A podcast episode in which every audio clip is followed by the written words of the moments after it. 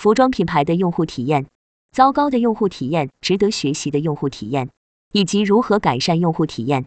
服装品牌用户体验，参与冷云时尚三群群友，时间二零二二年三月五日，庄主 Area 上海简子梅品牌创始人。以下的冷云时尚圈讨论是就行业问题的讨论及总结，这些分享属于集体智慧的结晶，他们并不代表冷云个人观点。希望通过此种方式能让更多行业人士受益。你是否会对某个服装品牌有非常高的忠诚度？它的哪些方面打动了你？你是否觉得这个行业用户体验还有很多可优化的空间？今天我们一起讨论一下吧。一、服装企业用户体验现状。一服装企业哪些常见的做法伤害了用户体验？云有白泽，我想先问一下，大家生活里都会购买服饰，都是消费者，有没有哪个品牌为你的消费体验留下了深刻的印象？云有之一，什么是服装企业的用户体验？对这个词，我的理解不是特别清晰，是指消费者去门店购物过程中的体验感受吗？还是说网络购物等等也包含其中？庄主。门店和网上购物都算，围绕着买衣服、穿衣服的过程，服装企业给消费者的体验。云友 Darren，我喜欢无跟随式的服务。云友白泽，我也是，店里的监控多一点没关系，但店员不要跟着。云友 Danny Huang，男人的角度基本上都是买品牌的服饰，一般会买几个品牌同价位，回来比较，好的留下来，不好退款退货，基本上没有客服服务。倾向于按自己看到的去选，所谓的客户服务，也就是问一些尺码的问题。云有白泽，其实女性在线上购物的时候也这样。从这点来说，运费险非常重要。我身边有不提供运费险就不下单的朋友。云友之一，线下购物里，我希望价格标注明显一点，还有打折信息之类的，不然有些买手集合店需要一件一件去问价格，比较尴尬。庄主。买手店会有这个问题，还有买手店很多价格虚高，我有时候砍价又觉得很不好意思。云友 Danny Huang，所以我们要求我们客服人员一定要联系退款退货的人，会给一下优惠，或者直接给小红包，了解他们真实的退货理由，这个才是我们改进的地方。线上的企业客服相当于半个设计师，他们最能了解客户的不满和需求，客服体验很重要。云友 Darren。线上我也买，但是我没有从直播买过。云友之一，线上购物尺码是个很大的问题，很多详情页上尺码标注的很模糊，如果没办法判断尺码，会直接影响我购物，因为退换货很麻烦。云友酸酸，我说个网上购物的体验，很多女装网红店上新总是搞预售，一件衣服买了后要大半个月才能到手，这个体验非常不好。庄主。据说直播的服装退货率很高，能到百分之四十以上。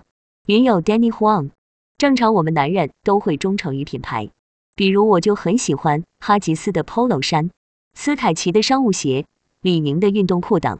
云友白泽，我现在如果不在李佳琦直播间买衣服，就看品牌。最开始找知名品牌是，慢慢建立信任。我曾经有一次在一个小主播的直播间里下了单。收货之后衣服有点破损，就联系客服退货。当时已经发送了破损之处的照片，但对方又要求我拍整件衣服的照片，理由是我不拍他不知道我手上的到底是不是他们店里卖出去的服装。虽然不是不能拍，但这个理由让我觉得被冒犯。云友之一，我也有同感。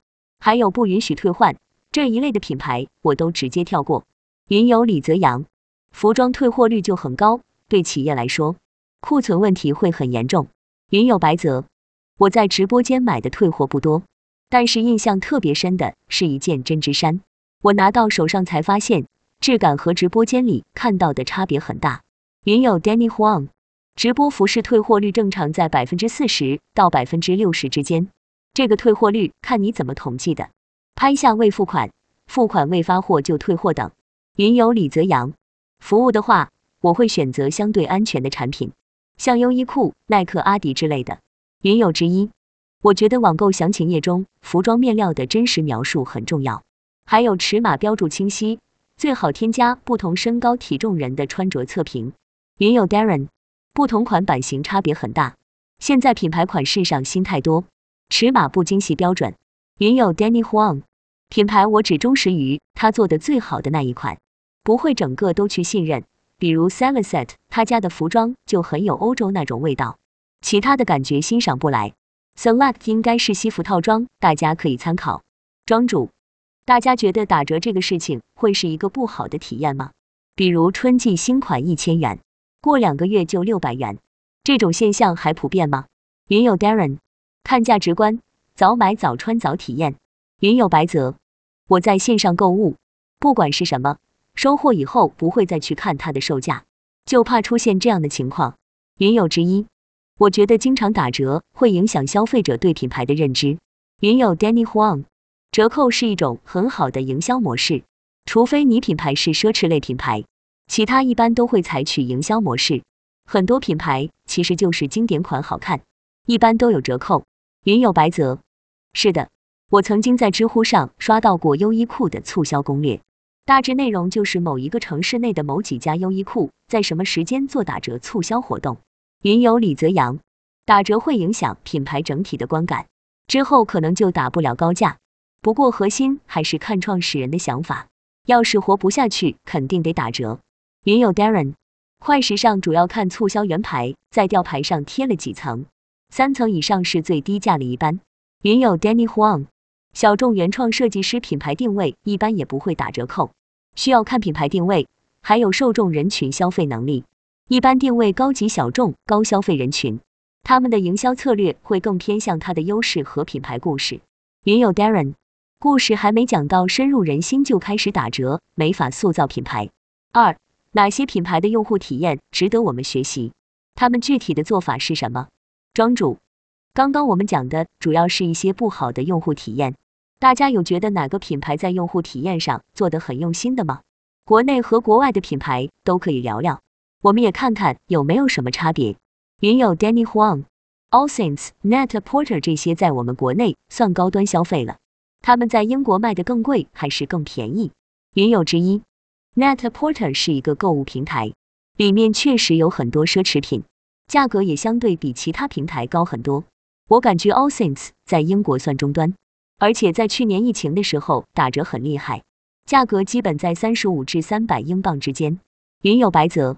我有次在直播间买内外还是 UBRAS，当时附赠了专门的内衣洗涤用品，这点让我觉得贴心。在二零二零年年初的时候，我去利郎买了衣服，当时我注册了他们的会员，店长登记了我的信息。虽然后来没有再到利郎消费过，但是这几年每次到我生日前后，店长都会打电话提醒我有生日优惠，但平时不会打扰。云友之一。我觉得英国的许多服装品牌特别注意橱窗设计，他们的橱窗展示都做得很漂亮，很用心。尤其是一些中高端的商场，会根据不同的季节和节日来更换橱窗设计。比如 All Saints 和 Vivienne Westwood 这两个品牌风格有一点类似，他们的门店都很有符合自己的产品形象。庄主，那 Everland 刚好是相反，好像不会在橱窗里摆衣服。而是进门就有让用户方便休息的地方，他们也没在国内开店，这是我在官网找的照片，据说是这样。庄主，Everland 比较突出的价值就是透明的价格。云友白泽，这是 Everland 在国内销售的价格和成本构成吗？云友白泽，这个溢价率做透明的话，大众接受度怎么样？庄主，Everland 在美国据说挺受欢迎的。他们刚开始做的时候，就靠着透明的价格赢得了不少用户好感。作为消费者，如果我不是特别钟爱这个品牌，我不会接受超出百分之五十的溢价。云友之一，我也是。云友李泽阳，目前品牌的加价倍率基本都是四至五倍。庄主，那也不能叫溢价，服装产品都有加价倍率。云友 Danny Huang，一定要符合预期，品牌都会溢价的。如果能符合预期。这也算正常。云友之一，我之前在伦敦逛街的时候，有一些小众的服装品牌打着设计的旗号，但做工和面料都很不行，但是价格却高的离谱。云友 Danny Huang，这个涉及到消费文化和消费心理学的差异，国外能接受，国内的受众不知道能不能接受。庄主，我觉得服装还是有地域性的，他们的基本款在国内应该有点难，价格不一定能被我们接受，但是服务理念不错的，至少我没看到国内哪个品牌这么做。云有白泽，一部分自己在服装行业的朋友了解了成本以后，就不会去商场买原价衣服的，这也让我想到设计成本，很多消费者是不能理解这个概念的。其实我也不太能理解，如果没有被科普过的话。云友 Danny Huang，我看到贵的衣服，我都会自己算一下成本，料子多少钱，加工费多少，工厂费用多少。其实算了之后会发现，很多品牌的衣服都是有好的利润空间。但是想想人家做了很多年，花了很多钱在广告上，想想也差不多要这个价。衣服在一些场合社交属性还挺突出的。云有白泽，其实说到透明化，结合大火的可持续时尚。我更期待的是生产过程中环保性的透明化。如果品牌真的没什么利润，也持续不久。三，在用户体验上，你觉得有哪些未被满足的需求？庄主，我前段时间在上海认识个朋友，就准备做服装的透明供应链，主要是消费者很少知道衣服的生产过程。云有白泽，透明供应链具体是指哪方面信息的透明呢？云有 Darren，平台化的报价吗？庄主。不是，跟报价没关。从使用面料的纤维、纱线织造、染色到加工成成衣整个过程，关注的是对环境的影响。云有 Danny Huang，我们一般都是按价格段和消费年龄段去定位我们服饰的款式、风格、用料，满足客户的预期的价格。庄主，消费者也会关注对环境的影响，比如怎样让这些信息更容易让消费者看到。云有白泽。这个想法如果实现，对于关注环保的工厂是个好机会。进行可持续的品牌也相对更方便找供应商，某种程度上也能给一些工厂压力去关注环保问题。我的上家公司就是因为国外的客人要求用环保面料，后来开始慢慢关注这方面。但总的来说，还是外部刺激来的比较有效。云友之一，国外教育中很注意环保，他们会开专门的课程。庄主。国外有些品牌很会用可持续塑造自己的品牌价值观，比如 Alberts。云友 Darren，以前我做波牌零售的时候，设计师也说他们的羽绒服好几年没有采用毛领了，都是无毛领款式，也是出于可持续和环保的理念。二，品牌应该如何更好的跟消费者沟通，提升用户体验？一，你觉得品牌价值观的营销对消费者有吸引力吗？云友白泽。说起来，故事营销或者品牌价值观的营销，大家觉得对消费者有多大吸引力？云友李泽阳，我感觉潮牌在这方面做的还不错。云友之一，我觉得故事营销和品牌的价值观营销都在塑造品牌的形象，而品牌的形象其实会对我在购物时的影响产生很大的作用。云友白泽，在我看来，价值观营销就是在贴标签，吸引追求同类标签的人。